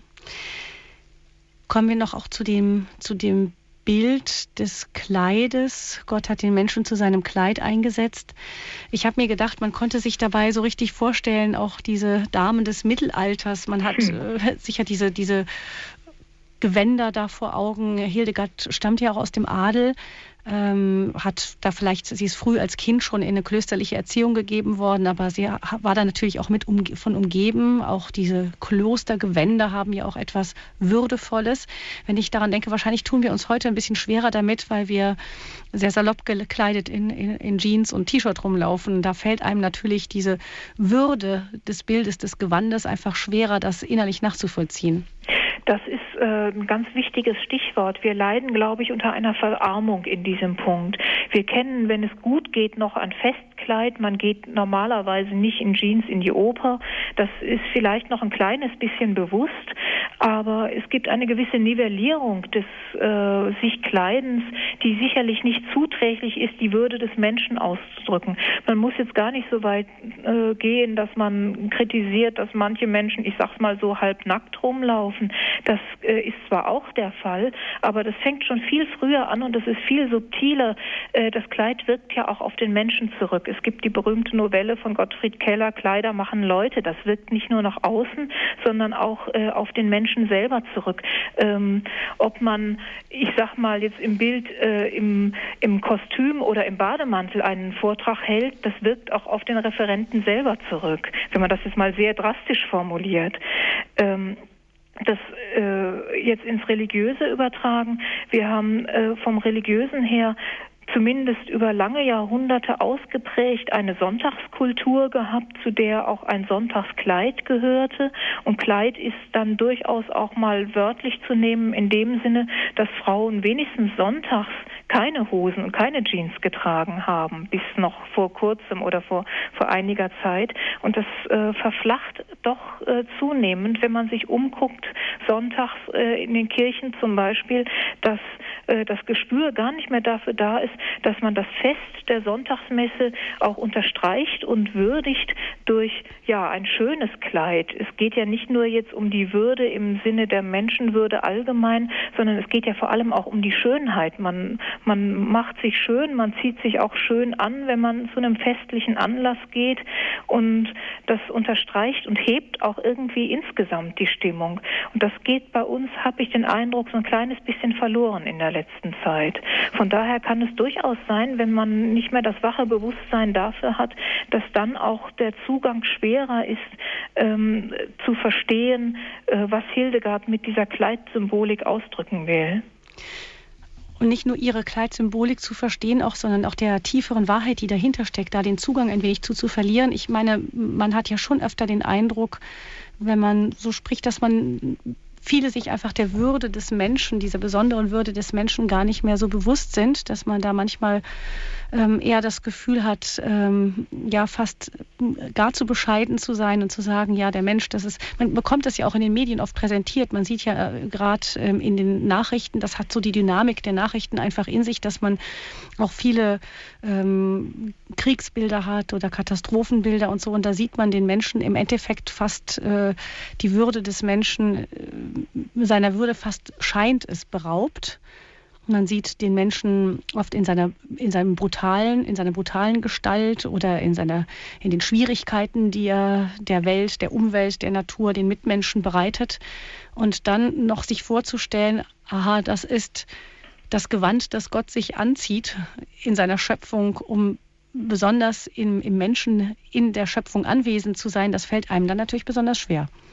Also ich glaube, das sind zwei Dinge, die Sie jetzt angesprochen haben. Das eine ist natürlich, ähm, dass Entkleidung auch Entwürdigung bedeuten kann und auch äh, von Menschen gezielt eingesetzt worden ist zur Demütigung anderer Menschen. Also äh, wenn man etwa, um nur äh, dieses Stichwort zu nennen, äh, in die Konzentrationslager guckt und alle diese Einrichtungen äh, ähnlicher Art, die Menschen erfinden, um anderen Menschen das Leben zur Hölle zu machen, äh, in diesen Einrichtungen ist es häufig so, dass Entkleidung als ähm, Mittel eingesetzt wird, andere Menschen zu demütigen, die man in irgendeiner Form ja letztlich brechen will. Ähm, Kriegssituationen gehören auch dazu. Das ist die eine sozusagen die dunkle Seite dieses Themas. Das andere ist aber, was Sie auch angesprochen haben, äh, Christus kommt genau in der Menschwerdung in dieses hinein. Also er ähm, bleibt nicht sozusagen bei fein gekleideten Leuten, sondern er lässt sich auf diese entwürdigte Form ein, äh, was wir sehen können in dem Detail der Passionsgeschichte Christi, dass er sich eben seiner Kleider berauben lässt. Das ist ja auch nicht umsonst ein Betrachtungspunkt im Kreuzweggebet. Äh, Christus wird seiner Kleider beraubt und der heilige Rock, den wir hier in Trier verehren, äh, spricht ja dieselbe Sprache, ähm, dass Christus sich auf diese Situationen einlässt, ähm, um gewissermaßen den Menschen in selbst dieser Situation noch zu erreichen und sozusagen sich auf die Ebene dieser Menschen zu begeben, die entweder als Täter oder als Opfer dieser äh, Entwürdigung ähm, ja, betroffen sind oder äh, andere äh, in diese Situation bringen. Das ist also eine ganz tiefe Aussage auch von Christus her. Eine Hörerin hatte angerufen und gefragt, ähm, wie ist das mit dem Kleid? Ist da auch das Taufkleid mit gemeint, was Hildegard da anspricht? Mir ist bei Hildegard keine Stelle bekannt, wo sie ausdrücklich vom Taufkleid spricht, aber im Eingangsteil hatte ich ja schon die Stellen aus dem Galaterbrief, aus dem Neuen Testament genannt, ähm, wo davon die Rede ist, dass der Mensch in der Taufe Christus anzieht. Ähm, und wenn man das jetzt auf Hildegard bezieht, die Stellen, an denen sie vom erlösten Menschen spricht, da ist ähm, natürlich äh, die Taufe mit einbezogen, auch wenn das Taufkleid als solches äh, bei Hildegard offensichtlich nicht eigens genannt wird. Das ist ungewöhnlich, das ist mir auch aufgefallen, aber offensichtlich äh, hat sie das nicht eigens thematisiert, auch in den Stellen nicht, an denen sie von den Sakramenten spricht. Sie spricht ja über die Taufe, aber dass sie die Kleidsymbolik mit dem Taufkleid ausdrücklich zusammenbringt, ist mir nicht aufgefallen. Mhm. Sie haben eben auch im Vortrag aus der Offenbarung zitiert, sie, die Frau des Lammes, durfte sich kleiden in strahlend reines Leinen. Das Leinen bedeutet die gerechten Taten der Heiligen. Die Frau des Lammes ist ja auch ähm, ein Bild für die Kirche. Ähm, wie sieht das mit der Kirchlichkeit von Hildegard von Bingen aus? Sie haben ja schon ähm, auch diesen einen Brief zitiert, der an das Mainzer Domkapitel gerichtet war, nachdem ähm, die Schwestern eine Zeit lang den Lobgesang, also das Stundengebet und ich glaube auch die, die Gottesdienstfeier überhaupt nicht verrichten durften. Ähm, die Kirche hat sich Hildegard offensichtlich auch nicht immer nur in ihrer strahlenden, lieblichen Form präsentiert, so dass sie das ganz leichthin sagen konnte. Ja, das ist richtig. Äh, dieser Konfliktfall in ihrem letzten Lebensjahr, der hat tatsächlich dazu geführt, dass sie ähm, keine Eucharistiefeier im Kloster hatte und das Stundengebet nur leise murmelnd gewissermaßen rezitieren durfte und nicht mehr feierlich singen, wie es im benediktinischen Kloster auch damals üblich war und heute noch ist, im Wesentlichen zumindest. Ähm, das ist natürlich, ähm, man könnte sagen, ein herber Schlag, der ins Zentrum dieser Berufung Berufung zielt, wenn durch eine Kirchenstrafe ähm, das Zentrum des geistlichen Lebens verboten wird bzw. nicht zugänglich ist. Und trotzdem hat Hildegard an ihrer Kirchlichkeit festgehalten. Sie hat sich, obwohl sie äh, der Überzeugung war, zu Unrecht bestraft zu werden, äh, der Strafe gebeugt und unterworfen.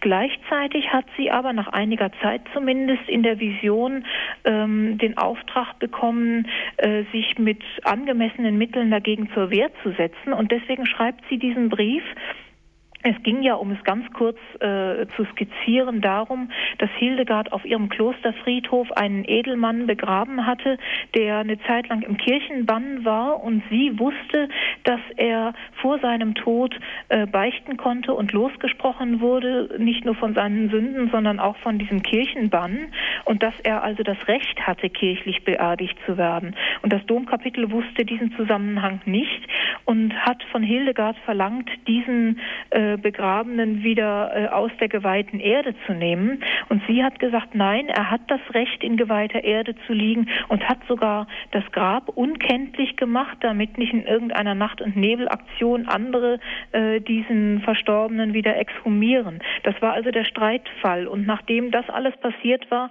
hat das Mainzer Domkapitel in Vertretung des abwesenden Erzbischofs, der damals in Rom war, äh, diese Kirchenstrafe des sogenannten Interdiktes verhängt über das Kloster mit der Folge, dass keine Eucharistie gefeiert werden durfte und eben das Gotteslob nicht feierlich gesungen werden durfte. Und Hildegard beugt sich dieser Strafe und zugleich geht sie in diesem Brief darauf ein, dass sie sagt, äh, das darf nicht sein, dass man, zumal wenn es zu Unrecht ist, sie schildert dann die ganzen Zusammenhänge, wie äh, das ist und warum sie glaubt, im Recht zu sein, äh, zumal also im Unrecht, dass man das ähm, Gottes Lob verbietet, denn ähm, ich kann das jetzt nur ganz kurz zusammenfassen, das wäre mal eine eigene Sendung, diesen Brief zu interpretieren, denn, sagt sie, ist es deswegen Unrecht, man bringt Gott um das ihm geschuldete Lob, das ist der eine Punkt, und der andere Punkt ist, der Mensch ist von Gott zum Gotteslob geschaffen und er kann seiner eigensten, innersten Natur nicht nachkommen, wenn er Gott nicht Lob preisen darf, und das freut nur den Teufel, denn der hat gesehen, nachdem Adam und Eva aus dem Paradies vertrieben waren, dass sie anfingen zu singen und dass äh, das Singen des Menschen die Sehnsucht nach dem Himmel ausdrückt und wach hält im Menschen. Und solange er singt, erinnert er sich an den Himmel, auf den hin er noch unterwegs ist und in den er durch die Erlösung durch Christus eines Tages zurückzukommen hofft. Und solange der Mensch singt, ist er gewissermaßen also im Sinne des geistlichen Gesanges, äh, solange ist er noch auf dem Weg zurück zu Gott. Und wenn er aufhört zu singen, dann ist das so, als hätte der Teufel mal salopp gesagt ein Tor geschossen, dann hätte nämlich der Mensch ähm, gewissermaßen seinen Weg nach Hause zurück zu Gott aus den Augen verloren. Und wenn nun Menschen anderen Menschen das Gotteslob verbieten, dann spielen sie gewissermaßen damit dem Teufel in die Hände, indem sie den Menschen am Singen hindern und am Lob Gottes. Das ist also jetzt mal in ganz groben Zügen zusammengefasst diese mhm. Argumentation, die Hildegard bringt. Und sie sagt, ähm, ich beuge mich aber trotzdem, solange diese Kirchenstrafe besteht, aber ich nehme mein Recht in Anspruch, ähm, aus den genannten Argumenten heraus und den Gründen, die es gibt, äh, dagegen Einspruch zu erheben äh, und dringe darauf hin, dass diese Kirchenstrafe wieder aufgehoben wird. Und sie hat das auch erreicht, dass äh, ganz kurz vor ihrem Tod diese Kirchenstrafe nach etlichen Monaten wieder aufgehoben wurde und sie also zumindest äh, äh, dann in ihren letzten Lebensmonaten das Lob Gottes noch feiern konnte. Also wir merken, sie äh, ist einerseits ähm, den kirchlichen Oberen gehorsam, andererseits aber nimmt sie auch ihr Recht wahr, Einspruch zu erheben und zu sagen, es ist Unrecht, das mir hier geschieht und dem Kloster. Das ist sicher etwas, was über ihre Zeit hinausgesprochen auch in unsere Zeit hineinwirken kann, diese Kirchlichkeit, die sich da in diesem beherzten Eintreten für ihre Sache, aber dennoch dem, im letzten den Gehorsam ausdrückt. Wir haben nun ähm, gleich mehrere Hörerinnen in der Leitung, die warten. Da ist zunächst Frau Pörzel aus Köln, die ich nun ganz herzlich begrüße. Guten Abend. Guten Abend. Ja, guten Abend. Also ich bin ganz begeistert von dem Vortrag, möchte ich einfach mal sagen. Ich habe lange nicht mehr so viel auf einmal gelernt und, und auch verstanden. Und äh, ich verstehe jetzt auch, warum sie zur Kirchenlehrerin erhoben werden soll. Vorher war sie nur eigentlich ein Name und durch Radio Horeb habe ich jetzt überhaupt erstmal was von ihr erfahren und äh, ja, möchte mich einfach auch nur bedanken. Was ich rausgehört habe, was mich besonders beeindruckt hat, ist einfach äh, die Würde der Frau. Also dass, dass die Frau sozusagen das Gewand weben darf. Äh, das berührt mich am meisten, sag ich einfach mal.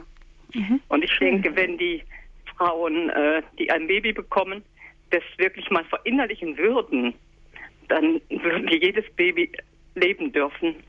Und jede Frau wäre nur noch stolz auf sich. Ja.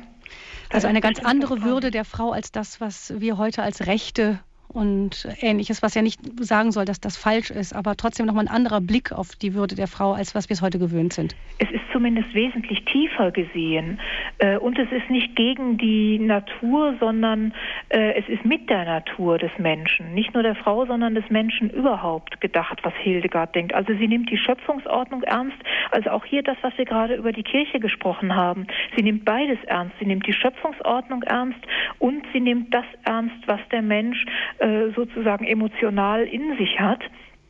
Äh, und bezieht das beides aufeinander. Also durchaus das berechtigte Anliegen der Gleichberechtigung, das nimmt sie auch auf. Sie sagt nämlich, ähm, Adam äh, sieht sozusagen mit Ehrfurcht auf die Frau. Es ist nicht nur das, was äh, durch den Sündenfall passiert, dass der Mensch, ähm, also dass Mann und Frau zwar aufeinander bezogen sind, aber in einer sehr schwierigen Art und Weise, wie das der Sündenfall sagt, äh, dass Gott nämlich äh, zu Eva sagt, äh, dein Verlangen wird nach deinem Mann sein, er wird wird aber über dich herrschen, also dass das Geschlechterverhältnis in Unordnung gekommen ist, sondern sie sagt, selbst unter den Bedingungen des Sündenfalls hat Adam noch Ehrfurcht vor Eva. Und das äh, ist was, äh, was wir im Auge behalten müssen, dass das wichtig ist, dass wir das wieder ernster nehmen und nicht meinen, wir müssten sozusagen noch bessere Männer werden als Frauen, damit wir endlich gewürdigt werden, sondern im Gegenteil, dass wir sagen, was uns als Würde von Gott gegeben ist als Frau, das ist unverfügbar für jeden ob Mann oder Frau, das ist uns von Gott gegeben. Und wenn wir uns dessen bewusst werden, dann können wir diese ganze Emanzipationsdebatte, glaube ich, auch in einer viel besseren Weise angehen, ohne dass wir entweder ins Hintertreffen geraten oder uns in einer sehr gewalttätigen Weise behaupten müssen in dieser Debatte. Das ist auch das, was Sie, Frau Porzel, besonders angesprochen hat. Ich sage ein Dankeschön ja. nach Köln und einen schönen Abend Ihnen noch. Ich bedanke mich auch. Schönen Abend. Danke auch. Wiederhören. Danke für Ihren Anruf. Und die nächste Hörerin ist Frau Ovtschinitz aus dem Kreis Lüneburg. Habe ich Ihren Namen richtig verstanden? Ja, Ovtschinikow. Mhm. Ovtschinikow. Grüß Sie. Guten Abend. Ja, grüß Gott. Ich habe da eine Frage und zugleich auch mein, ähm, ein, ein, ein Einfall der mir dazu einfällt, und zwar in Bezug auf die Erbsünde, dass wir ja, und da fiel mir sofort ein, damit unser Quant beschmutzt haben. Und ähm, äh, das fällt mir auch dazu ein, die, die Mutter Gottes, dass sie unsere liebe Mutter ist und genau das Gegenteil. So rein das Gewand, so weiß, so herrlich. Dann die heilige Beichte dass wir, wenn wir unser Gewand trotz der Taufe, wo ja die, das abgespült wird, die Erbsünde, wir beschmutzen es ja immer wieder durch Sünden, also dass das Gewand dann wieder reingemacht wird und dass die Reinerhaltung, also die Buße, sowas Wertvolles ist. Und dann der Vergleich Braut und Bräutigam, beziehungsweise ähm, wenn man auch nur etwas Staub auf den Gewand hat, möchte diese Seele ja, dass dieser Staub entfernt wird. Und in der Gleichförmigkeit Gottes dann doch lieber das Fegfeuer vorzieht, also die Reinigung.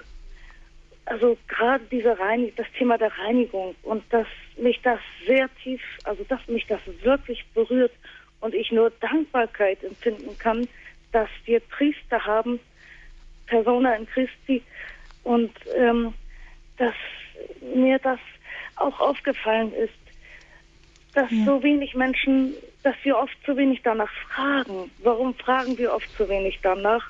Nach Und der Beichte. Ja, auch, dass, dass dieses, dieses Gewand ja mehr bedeutet als nur ein Gewand, mhm. sondern unser Herz, nehme ich doch mal an, ich ja. habe das doch richtig interpretiert. Ja, ja, ist richtig. Unsere Herzenshaltung und ob wir zulassen, ob Jesus an uns operieren darf, denn sie, sie waren ungeschnittenen Herzens. Sie haben, was gesagt wurde, ähm, zerreißt nicht euer Quant im Alten Testament, zerreißt eure Herzen.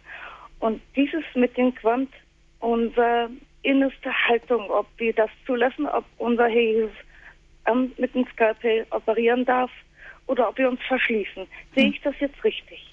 Ja, das ist durchaus im Sinne Hildegards. Auch sie lädt zur Beichte ein und überhaupt zur Buße. Das ist ja nicht nur das Bußsakrament, das ist die Höchstform der Buße, aber äh, das gilt auch für alle anderen Formen der Buße, die uns im guten Sinne zugänglich sind. Äh, das nimmt Hildegard alles durchaus auch auf in diese Symbolik. Ich erinnere jetzt aus meinem Vortrag nochmal an das Bild äh, des Kleides oder des Hemdes der Tränen, der Bußtränen. Das ist ein Beispiel, wo Hildegard die Buße äh, oder die Bußtränen wie ein Kleid und wie ein Hemd äh, ausdrückt. Ähm, das ist also das eine Motiv. Und das andere Motiv hatten Sie ja selber schon angesprochen aus der Offenbarung des Johannes. Ähm, die Kleider, die gewaschen werden im Blut des Lammes. Äh, das sind alles Bilder aus der Bibel, aus der Tradition von Hildegard, die eigentlich alle dieselbe Sprache sprechen. Äh, auch das Bild, was Sie vorhin ansprachen, ähm, das leuchtende, reine Gewand Mariens. Auch das ist äh, zumindest in der Volksfrömmigkeit noch geläufig, wenn man an manche Wallfahrtsorte, Marienwallfahrtsorte kommt.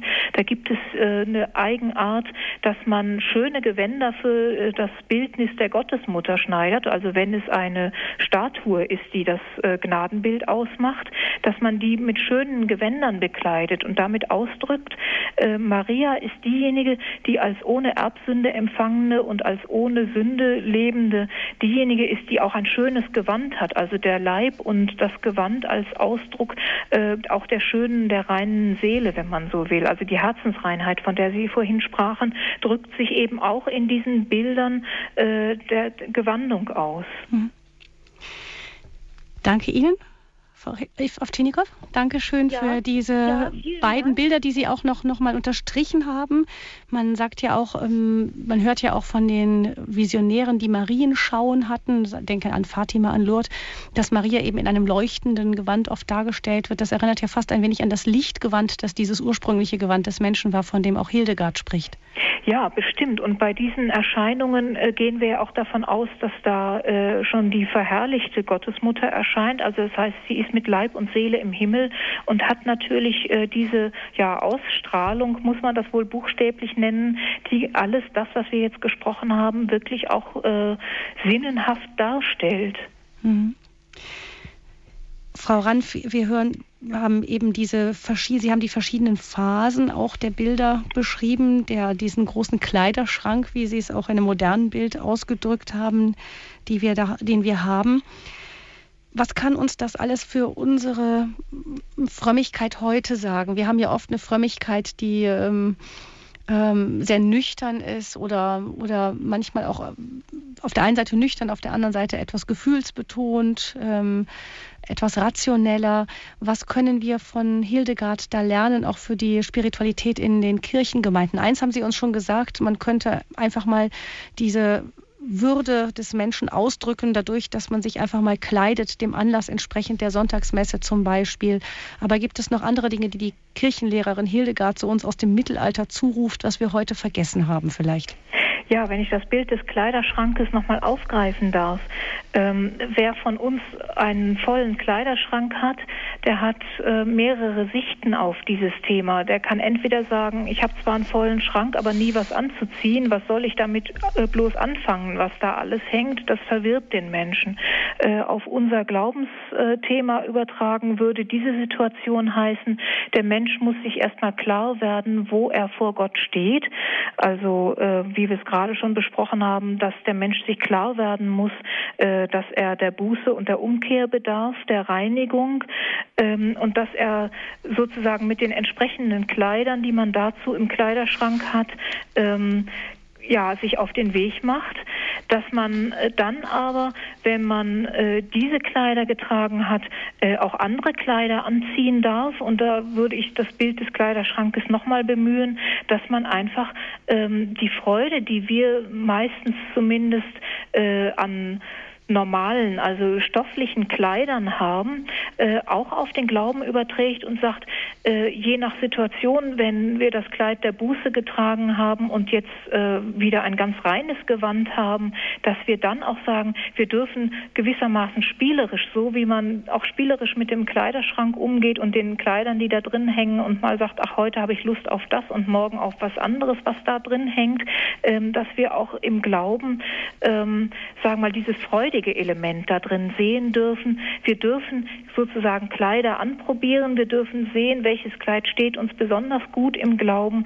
Nicht im Sinne jetzt der Willkür, dass man auswählt aus Glaubensinhalten oder einfach sagt, ach, äh, heute habe ich keine Lust auf das Kleid der Sonntagsmesse, jetzt gehe ich nicht hin. In dem Sinne ist es nicht gemeint, aber so, dass wir, sagen wir mal, einen lebendigen Umgang entwickeln damit, was wir an Möglichkeiten im Glauben haben. Diese vielen Kleider sind ja Möglichkeiten, die wir im Glauben haben und dass wir Zugänge suchen, die uns äh, leicht fallen, um von denen aus dann vielleicht auch in die Bereiche vorzudringen des Glaubens, die uns schwerer fallen und dass wir mit den verschiedenen äh, Zugängen zum Glauben und verschiedenen Kleidern als Erlöste, die jetzt das äh, Taufkleid schon tragen und schon äh, verliehen bekommen haben, äh, auch froh werden an unserem Glauben. Mhm. Herr Siemann aus Garmisch-Partenkirchen hat noch angerufen in der Standpunktsendung zu Hildegard von Bingen. Guten Abend. Ja, guten Abend zusammen. Guten Abend. Ein herzliches Dankeschön für Ihren Vortrag, Frau Vicky Ranf. Der ist ja so aufschlussreich gewesen. Ich, und äh, die Moderatorin, ich kenne den Namen nicht. Gabi Fröhlich. Die Frau ja. Fröhlich, ja, auch. Ganz herzlichen Dank. Danke Ihnen, Herr Siemann. Mm, ich wollte meinen Schmerz malen, mein Leid. Ich habe mich ein bisschen mit Hildegard äh, mit der Hildegard von Bingen beschäftigt und dann äh, hat mir das alles, Sie haben ja viel offenbart, das hat mir, Sie haben ja von der Seele geredet, was die Kirche ihr in den Weg gelegt, gelegt hat. Sie wollte ja, sie hat ja auch mit dem Schreiben ein bisschen Problem und sie hätte ja gern studiert, hat, hat man sie ihr ja auch den Weg versperrt, ne?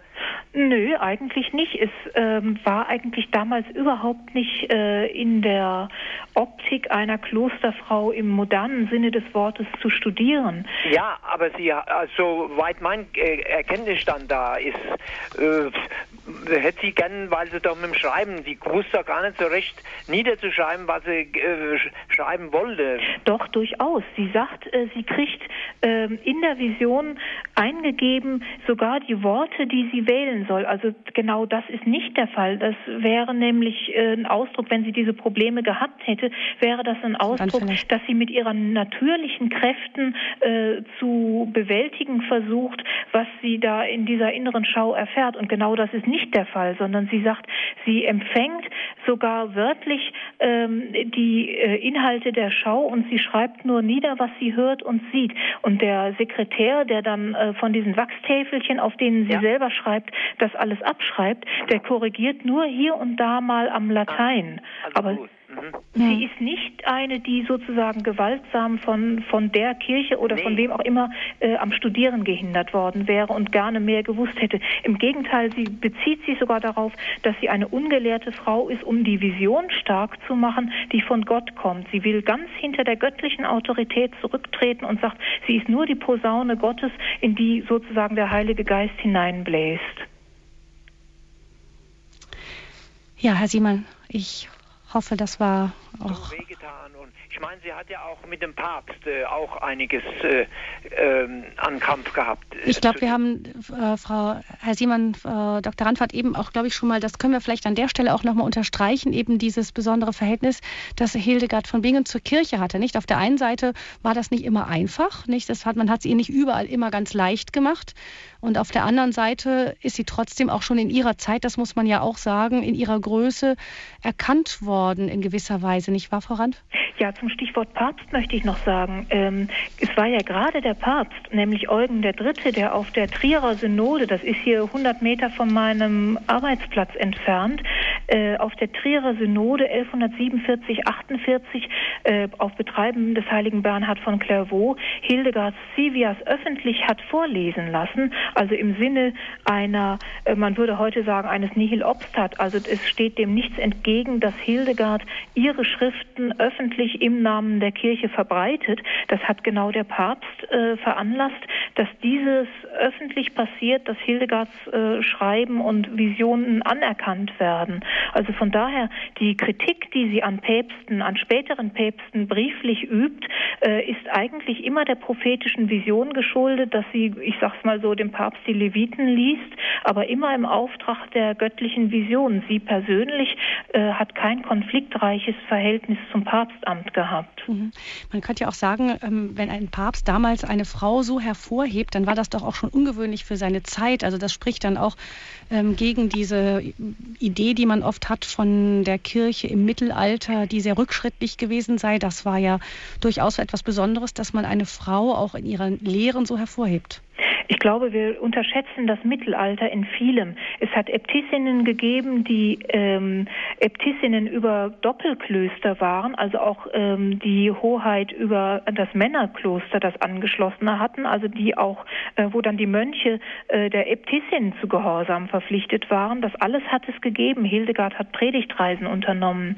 Andere Mystikerinnen haben äh, auch Briefe und, und Bücher geschrieben. Oder denken wir nur an die heilige Katharina von Siena, die eine der anderen Kirchenlehrerinnen, die äh, nach Rom gereist ist und dem Papst äh, auch äh, ins äh, ja, Stammbuch geschrieben hat, beziehungsweise zunächst, äh, als er noch in Avignon war, mhm. dass er zurückkehren soll. Also das sind alles Dinge, äh, die möglich waren im Mittelalter. Ich glaube, wir unterschätzen das Mittelalter mhm. manchmal. Ja.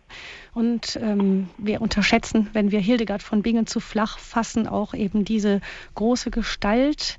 Vielen herzlichen Dank Ihnen, Frau Dr. Ranf, dass Sie uns einen Teil dieser Lehre dieser neuen Kirchenlehrerin so nahe gebracht haben, auch so bildhaft und lebendig Ähm, ich glaube, wir haben gehört, dass die Hörer da auch sehr dankbar für waren, genauso auch ich. Herzlichen Dank Ihnen für diese Zeit und wir sehen, ja, Hildegard von Bingen hat eine so reichhaltige Lehre und vielleicht da sie nun jetzt auch zur Kirchenlehrerin erhoben wird, werden wir auch noch mehr Gelegenheit haben, mehr über sie zu hören, zu sprechen. Ich verabschiede mich auch an dieser Stelle ganz herzlich von Ihnen, liebe Hörerinnen und Hörer. Mein Name ist Gabi Fröhlich. Danke Ihnen noch, Frau Dr. Ranf nach Trier und auf Wiederhören. Auf Wiederhören.